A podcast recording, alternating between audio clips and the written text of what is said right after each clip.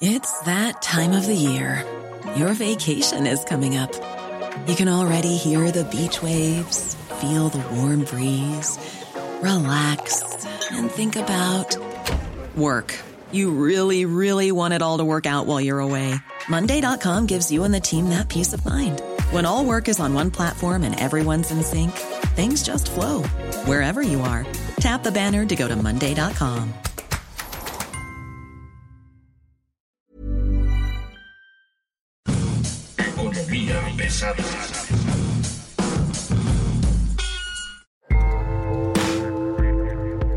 Bienvenidos, señoras y señores, bienvenidos a Economía Pesada. Mi nombre es Luis Carriles, arroba Luis Carrujos, y hoy tenemos una la semana del superpeso, donde llegamos a menos de 17 pesos por dólar. Estamos en niveles que no se habían visto, creo que desde 2015, y el gobierno está feliz, y el presidente está feliz, y la realidad no lo está tanto. ¿Qué pasó? Hay que explicar esto y un poco para entender lo que está pasando, lo que está ocurriendo. Tenemos hoy a Carlos López Jones. Carlos, ¿cómo estás? Buen día.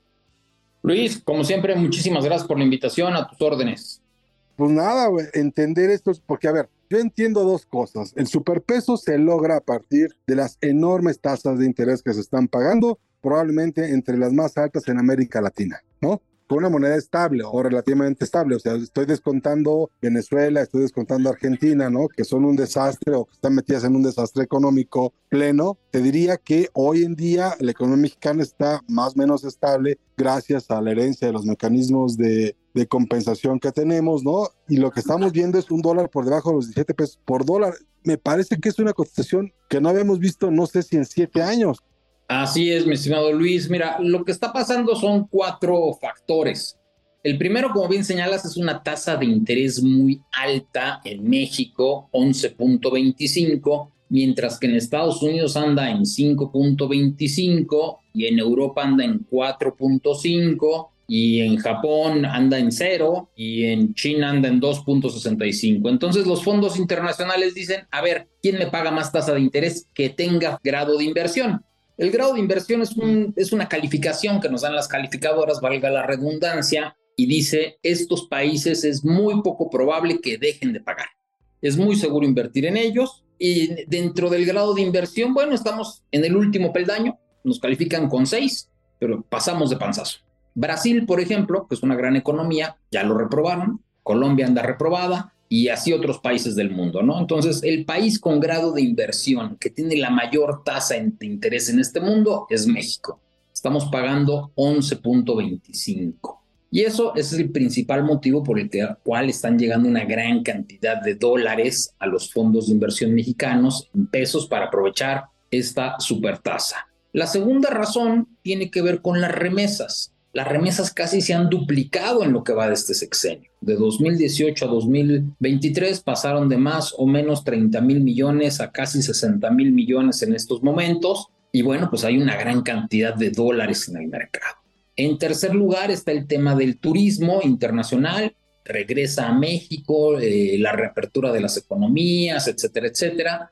Hay un tema ahí por ahí que se llaman los nómadas digitales. Esto es algo muy nuevo, muy post-COVID en donde norteamericanos, canadienses y europeos pueden trabajar a distancia en México pagando en pesos y ganando en dólares o en euros. Entonces una empresa norteamericana, canadiense, francesa, eh, española, italiana, les paga a sus trabajadores en México, ellos aquí están rentando su casa, están yendo a comer, a cortarse el cabello, están saliendo de viaje y están gastando sus dólares o sus euros que traen a México y los están convirtiendo en pesos. Entonces, esa es otra razón por la cual tenemos este incremento tan fuerte y las exportaciones que siguen creciendo de manera muy importante en México por el tema de, del nearshoring y aprovechando, bueno, pues que México tiene buenos sueldos y buena mano de obra en comparación a Estados Unidos y eso hace pues que entre una gran cantidad de dólares a México y finalmente, que creo que ese es un punto que pocos tocan, es el tema de una depreciación excesiva. Cuando andábamos en tiempos de Calderón, el dólar andaba entre los 12 y los 13 pesos, pero de repente se nos subió a los 15, a los 18, a los 20, 22, 24 pesos. ¿Por qué pasó? Bueno, pues primero hay que recordar que en el 2014 se cae el precio del petróleo de 120 dólares a 30 dólares y eso pues generó mucho nerviosismo cómo le iba a hacer México para pagar su deuda si el petróleo valía poco. Después Trump dijo, voy a ser presidente de Estados Unidos y se va a acabar el TLC. Y nadie le creyó hasta que llegó a ser presidente de Estados Unidos y evidentemente pues todo eso hizo que más personas dijeran pues México sin petróleo y ahora sin TLC pues ¿qué va a hacer? Y de repente dijo se acaba el TLC, vamos a negociar el TEMEC y hubo todavía más nerviosismo porque todo el mundo dijo bueno, ¿Cómo va a quedar el TEMEC? ¿Le va a convenir a México? ¿No le va a convenir a México? ¿Qué va a pasar? Y después de eso, ya que había llegado Biden, llega el COVID. Y entonces el tipo de cambio se fue hasta los 24 pesos. Realmente nuestro tipo de cambio de los 13 pesos de Calderón en el 2012, pues han pasado 10 años, 11 años, deberían dar sobre los 15, 16 pesos. Y hacia allá lo vamos a ver en los próximos meses, en teoría, mi querido Luis, si no es que nos pasa por ahí algún fenómeno extraño, pero hacia allá va el tipo de cambio. No, no está fácil la idea de, de que tengamos un tipo de cambio con un cambio tan brusco, ¿no? Yo esperaría que tuviéramos una banda como un poco más tranquila. ¿Qué tan viable es o qué tan posible es que alguna política económica permita un aterrizaje suave a esta bajada? Vamos, estaríamos hablando de que la velocidad con que ha bajado el dólar frente al peso, ¿no? Derivado de todo esto que nos estás explicando, es muy grande y necesitaríamos un poco como frenarlo para que el despertar no sea tan amargo. Sí, lo que pasa es que en Palacio Nacional nos han dicho que un peso fortachón es muy bueno. Y sí es bueno para quien debe en dólares, que ya debe menos pesos. Sí es bueno para los pocos mexicanos que viajan al extranjero, pero es muy malo para muchos otros mexicanos. ¿A quienes afecta mucho que el tipo de cambio haya pasado de 19.80 en diciembre del año pasado a 16.80 en este momento? Ejemplo, exportadores. Si yo antes vendía mil dólares de producto, pues recibía 20 mil pesos y hoy recibo 16,800, 3,200 pesos menos y sigo exportando la misma cantidad. Si yo, el sector turismo, si yo antes vendía un tour a un gringo en 100 dólares, recibía 2 mil pesos y ahora recibo 1.680 pesos, recibo 320 pesos menos, igual si le rentaba yo una habitación, si yo le vendía un curso de, de buceo, si le vendía una hora de yate, si le vendía una hora de masaje, de lo que sea, al sector turismo eh, le está pegando muy fuerte, al sector exportador, quienes reciben remesas. Si tú recibías 350 dólares en remesas, bueno, pues recibías 7 mil pesos mensuales y ahorita estás recibiendo menos de 6 mil pesos y pues son los mismos 350 dólares que te manda tu, tu pariente desde Estados Unidos, pero estás recibiendo menos pesos. Evidentemente el gobierno mexicano está recibiendo menos dólares por el petróleo que exporta, porque además el petróleo el año pasado lo exportaba en 100 dólares el barril, ahorita lo está exportando sobre los 70 dólares y antes lo exportaba a 20 pesos y ahora lo está exportando a 16.80. Resultado, pues hizo un hueco en las finanzas públicas y pues lo que tuvo que hacer el gobierno es cobrarnos el IEPS. Por eso es que la gasolina en México no ha bajado de precio como sí ha bajado en Estados Unidos, porque en Estados Unidos casi no se cobra IEPS, en, Texas sobre todo, en California sí, pero en Texas no, que es de donde le importamos. Y en México, pues el año pasado no cobrábamos IEPS porque teníamos un tipo de cambio en 20, este, el petróleo andaba en 100, y ahora pues con el petróleo en 70 y el tipo de cambio en 16.80, pues evidentemente estamos en un problema fuerte. Otro sector que está sufriendo es el sector agropecuario. ¿Por qué? Pues porque hay muchos productos agrícolas, sobre todo, que se cotizan en dólares. Ejemplo, eh, la tonelada de maíz andaba el año pasado en los 350 dólares, esos son 7 mil pesos por tonelada, ahorita bajó un poco a 280, pero de 20 a 16.80, pues hace que la tonelada que el año pasado se pagaba en 7.200, ahorita se paga en 5 mil pesos.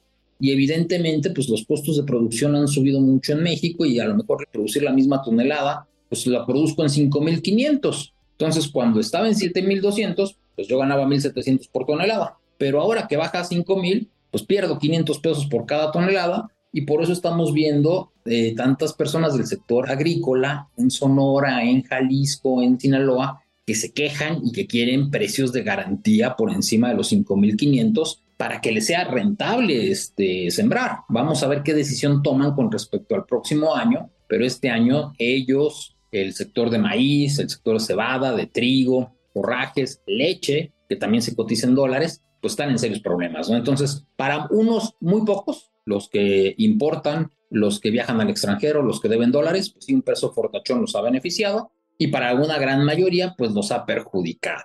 ¿Qué puede hacer el gobierno? Ah, pues ya platicamos, no van a bajar las remesas, evidentemente. Los nómadas digitales van a seguir llegando, el turismo va a seguir llegando. ¿Podría Banco de México bajar su tasa de interés de 11.25 hacia 11 y luego llevarla hacia 10.50, 10 para que no fuera tan atractivo invertir en pesos? Y eso seguramente haría que llegaran menos dólares al país y que el tipo de cambio se estabilizara sobre los 16.50.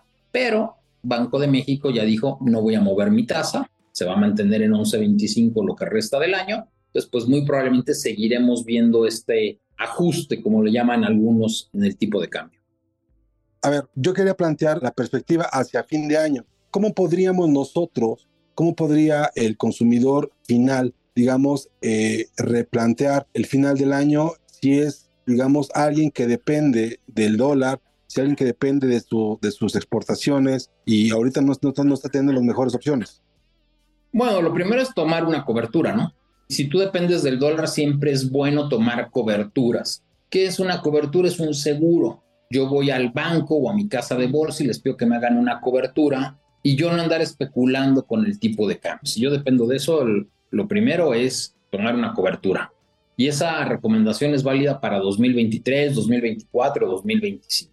De esa manera, el banco o la casa de bolsa, yo pago por ese seguro, y si el tipo de cambio el próximo año se va a 20 pesos, vamos a suponer un atentado porque es año electoral, o vamos a suponer que haya más ataques con bombas, o vamos a suponer que en Estados Unidos los republicanos ganan, o cualquier cosa, yo ya estoy protegido. Mi tipo de cambio ya tiene un cierto nivel con el cual yo hice mi planeación en pesos y en dólares y ya no tengo problemas. Entonces, lo primero es tomar una cobertura. Lo segundo es entender en dónde estamos parados y considerar un presupuesto de 16.50 para finales de este año o de 16 a 16.50. Por ahí creo que, como te platicaba, va a ser un tipo de cambio de equilibrio. Ahí creo que ya va a ser un buen nivel. Y después vendrán otra serie de movimientos. La inflación en México está bajando de manera importante, la inflación en Estados Unidos también está bajando de manera importante y todo apuntaría que en 2024 la tasa de interés empiece a bajar nuevamente, tanto en México como en Estados Unidos, y bueno, pues eso va a reducir la llegada de dólares al país, ya ahora sí a la espera de los procesos electorales de México en junio y en Estados Unidos en noviembre del próximo año. El tema seguridad, ¿qué tanto está pesando, digamos, en el tipo de cambio? en los noventas, todavía en la primera parte de los 2000, el tema de seguridad, paz social, estabilidad política, era un tema que se daba casi, casi como por sentado, ¿no? Después de lo que pasó en el 94 con, con la guerra de Chiapas, el caso de Luis Donaldo Colosio y demás, como que estabilizó todo el año 94, pero de ahí para acá se ha ido construyendo o se construyó por los siguientes 10 años una, una estabilidad política importante hoy las cosas no están tan tranquilas como entonces. ¿Qué tanto va a afectar esto, por ejemplo, el tipo de cambio? Eh, cuando eres un inversionista extranjero, si a mí ahorita me dicen, oye, fíjate, Carlos, que en Marruecos están dando una tasa de 15%, no es cierto, supongamos, y tiene grado de inversión, pues yo lo que digo es, pues mando una parte de mi dinero a Marruecos porque me está dando una buena tasa. Lo mismo piensan los gringos y los europeos de México. Pues México está dando 11.25, una buena tasa, vamos a mandar algo de dinero. Para que una noticia de Marruecos trascienda a México, pues tendría que ser una noticia muy importante, un magnicidio, el atentado de algún candidato presidencial o del presidente mismo. Entonces, mientras tengamos noticias aisladas de seguridad en México, no va a afectar mucho. Cuando tuviésemos un atentado como el que tuvimos en 1994, el 23 de marzo en Lomas Taurinas, pues recordarás que en ese momento teníamos unas bandas de flotación y ese fue el primer disparador. Los norteamericanos y todo el mundo se enteró de ese magnicidio a nivel mundial y en consecuencia pues muchos sacaron su dinero de México. Después vino también el asesinato de Ruiz Macié y pues otra gran cantidad de personas sacó su dinero de México, pero bueno, pues ya toda la clase política está, está en peligro en México, ¿no? Entonces, mientras no veamos algo de esa magnitud, que evidentemente no lo podemos descartar, no creo que el tipo de cambio se vea afectado por, por esa situación. Te diría que la inflación sí se ve afectada. ¿Por qué? Porque lo que estamos viendo es que hay atentados en las cadenas de suministro. Estamos viendo, por ejemplo, que en Toluca hubo, llegaron personas y quemaron locales comerciales. Estamos viendo que en Guerrero, pues llegaron otras personas y tomaron las autopistas. Estamos viendo que en Tlajomulco hubo coches bomba. Entonces, en la medida en la que afectas el suministro de bienes y servicios, pues generas escasez. Si los ocho locales de Toluca, por decir algo, se dedicaban a surtir el limón a Toluca, pues en este momento el precio del limón subió mucho. Ya nos pasó hace un par de años cuando el narcotráfico o el crimen organizado tomó camiones de aguacate y tomó camiones de limones que venían a la Ciudad de México y no los dejó pasar. Y en consecuencia el, el precio del limón se subió a 100 y 120 pesos y el del aguacate también. Entonces, en esa medida es que la inseguridad sí afecta y afecta mucho la inflación en México. De momento no hemos tenido todavía esos, esos efectos. Vamos a ver cómo se comporta, porque evidentemente el país se le está escapando de las manos al señor presidente en temas de seguridad y aquellos cárteles que habían estado un poco a la espera de qué iba a pasar, pues ya saben que este sexenio se va a acabar, ¿no? Entonces harán lo posible por desestabilizar al país o cobrarle cuentas al señor presidente. En ese sentido, estamos hablando de que en este momento la inseguridad, por ejemplo, es más probable que le pegue a la inflación y a los alimentos, encarezca los alimentos, que los propios temas relacionados con política e inestabilidad política.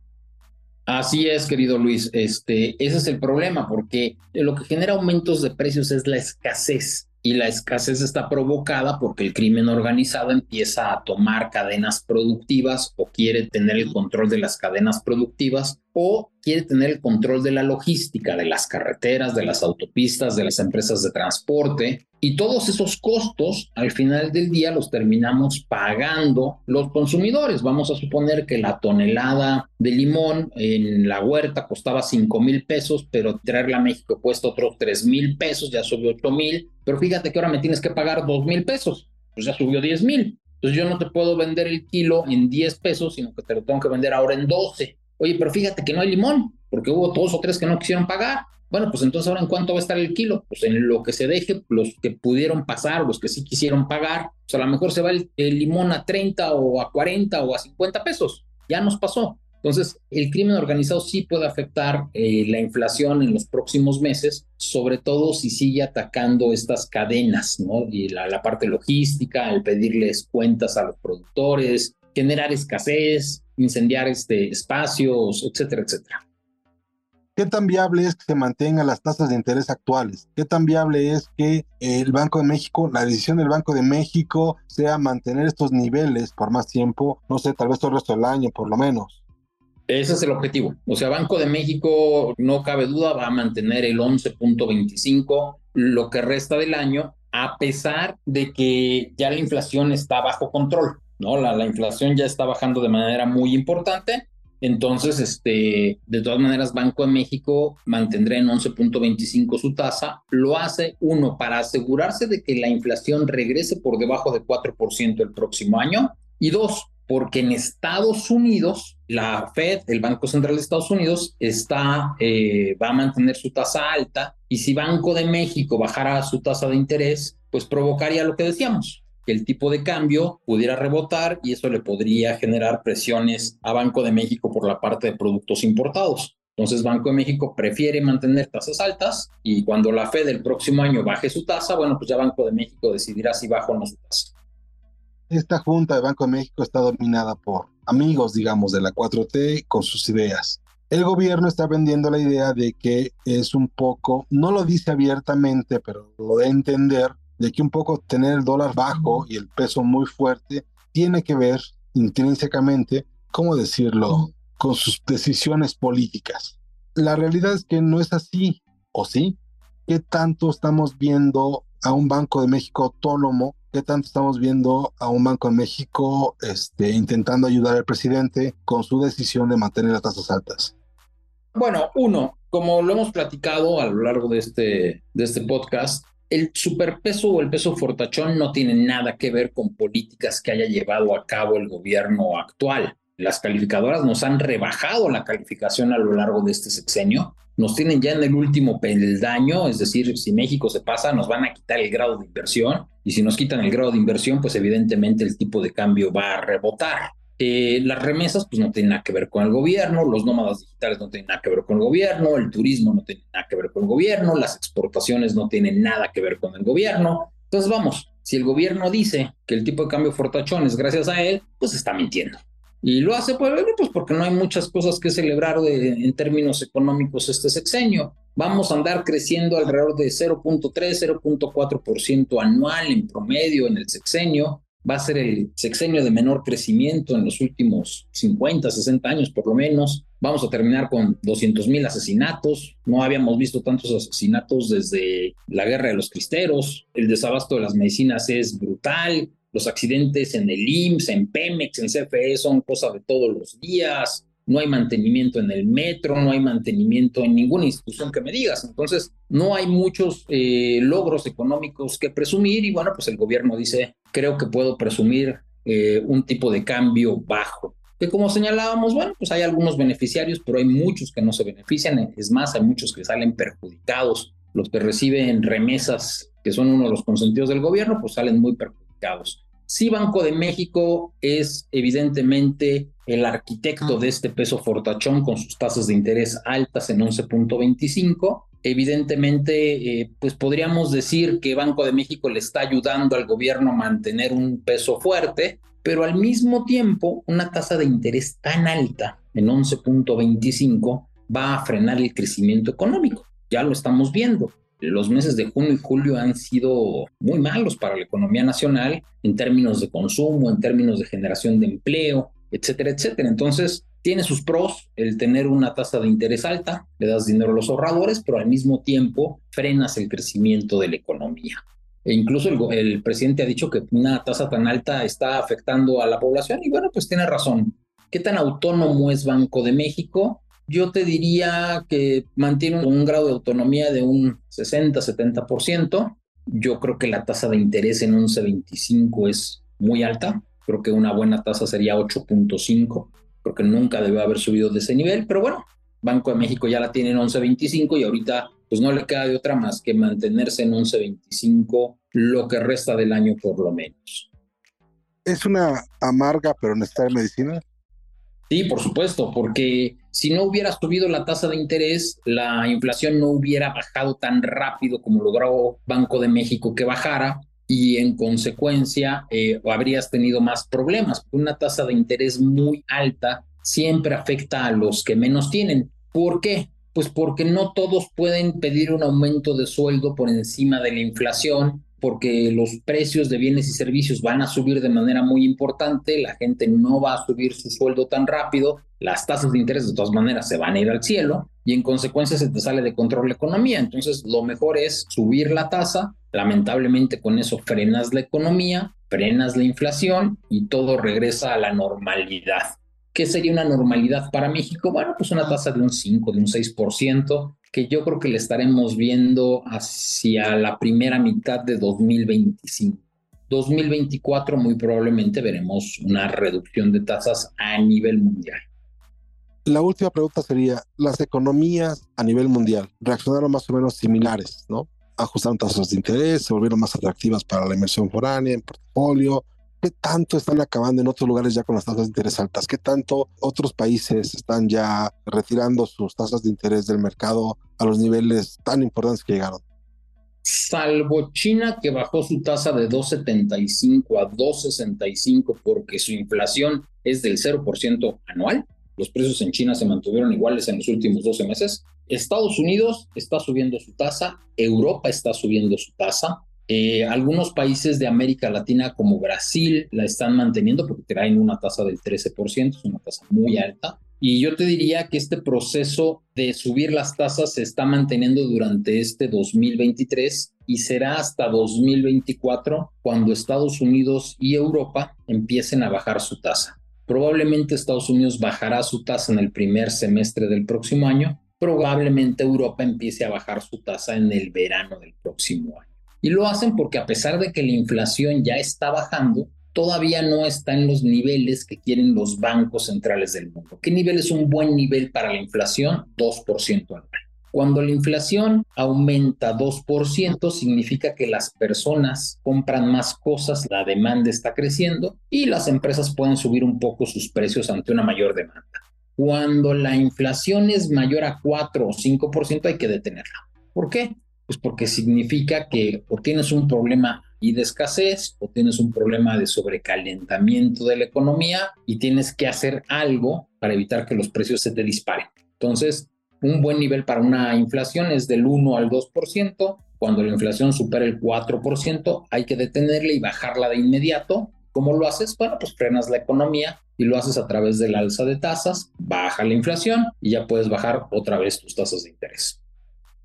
Quisiera decir que esta medida de, Banco de México la habrá hecho cualquiera, incluso de la 4T, ¿no? Sí, por supuesto. Aquí la pregunta es, ¿cuánto tenías que haber subido la tasa de interés? Yo creo que 11.25 fue excesivo, creo que un 8.50 hubiera eh, sido mejor, no hubieras frenado tanto, tanto la economía por un lado y por otro lado el tipo de cambio, pues a lo mejor en cinco meses no hubiera pasado de 19.80 a 16.80, hubiera sido un aterrizaje más suave, a lo mejor estaríamos en los 18 pesos y terminaríamos el año en los 17, 16 pero no hubiera sido mucho más suave esta, este fuerte apretón, ¿no? Entonces, de momento, pues Banco de México está actuando de acuerdo al libro, Vamos a ver si no se le pasó la mano con este 1125, yo creo que sí, pero bueno, es la medida del libro clásica para frenar una economía cuando quieres frenar la inflación. Wow, me quedo como sorprendido porque al final del día, si bien todos esperábamos una medida tan radical, tan fuerte, tan agresiva como llegar a, a una tasa de interés de dos dígitos, mantenerla por mucho tiempo como parece va a ocurrir en México me parecía como, como imposible dado lo que te cuesta ¿no? Es una tasa muy alta, es una tasa muy costosa que comienza ya a pegarle a la economía real, que le empieza a pegar ya a los agentes económicos y sí ya se comienza a poner un problema y luego cuando es un presidente presumir un peso fuerte, aunque le pegue a tus exportaciones, aunque le pegue a tus propios ingresos por el petróleo, por ejemplo, pues sí tenemos una, un tema ahí de, de discusión sobre qué es mejor, ¿no? El tema son los puntos medios. Yo creo que como nunca es muy importante decir que las áreas grises, estas que te ayudan a mantener el equilibrio, son las más importantes, ¿no?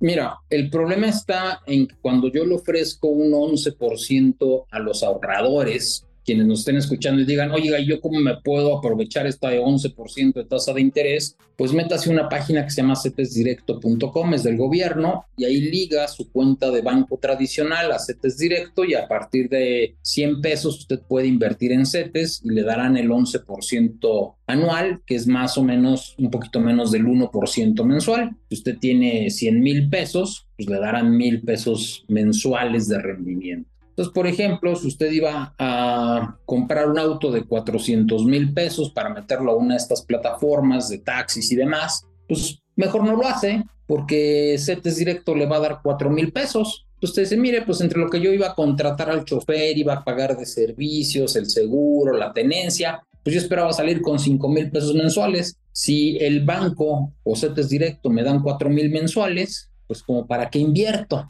como para qué genero empleos, como para qué me arriesgo. Y eso es lo que están pensando muchos empresarios. Por eso vemos que la construcción está estancada, anda en, su peor crisis de este siglo, por eso vemos que la minería anda estancada, por eso vemos que muchos sectores de la economía en, en lo que se refiere a la inversión, pues andan estancados, ¿no? Entonces, sí, lamentablemente es un costo financiero muy alto. Vamos a suponer, por ejemplo, que yo en el buen fin quiero comprar una tele y no hay más que a 12 meses sin intereses y uno se pregunta, ¿y por qué antes había 24 y a 36? Pues porque antes, cuando la tasa estaba al 3 o al 4% por dos años, pues era el 8% lo que realmente me estaban financiando. Entonces el 8% en un producto pues ya no pega tanto, pero al 11% pues ese costo financiero se va al 24, 25%. No es lo mismo financiar un 8% de algo que el 25% de ese mismo producto. Entonces, evidentemente, los fabricantes que son los que pagan estas promociones, pues no van a aceptar pagar el 25%. Entonces, ya nada más hay meses sin intereses a 6, a 9 y a veces a 12 meses, ¿no? Cuando hace un par de años, pues llegamos a ver promociones a 24 y había hasta 36 meses.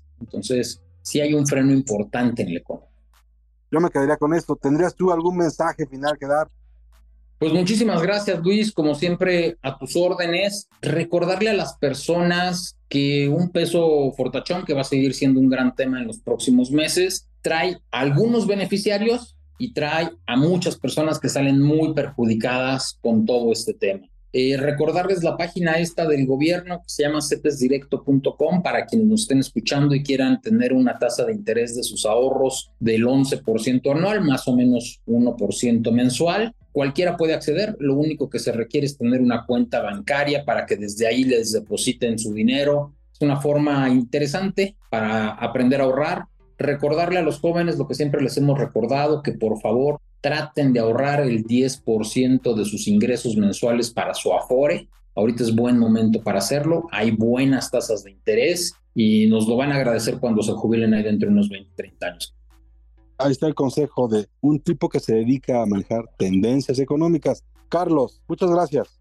Gracias a ti, Luis. A tus órdenes. Hasta luego, muchas gracias. Y bueno, esta es Economía Pesada, explicando al superpeso desde una perspectiva que no tiene que ver con el Palacio Nacional. Muchas gracias, hasta luego.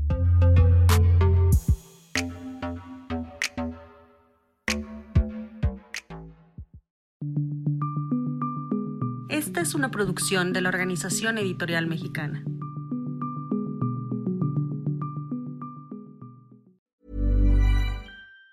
Even on a budget, quality is non-negotiable. That's why Quince is the place to score high-end essentials at 50 to 80% less than similar brands. Get your hands on buttery soft cashmere sweaters from just 60 bucks, Italian leather jackets, and so much more. And the best part about Quince, they exclusively partner with factories committed to safe, ethical, and responsible manufacturing. Elevate your style without the elevated price tag with Quince. Go to quince.com slash upgrade for free shipping and 365-day returns.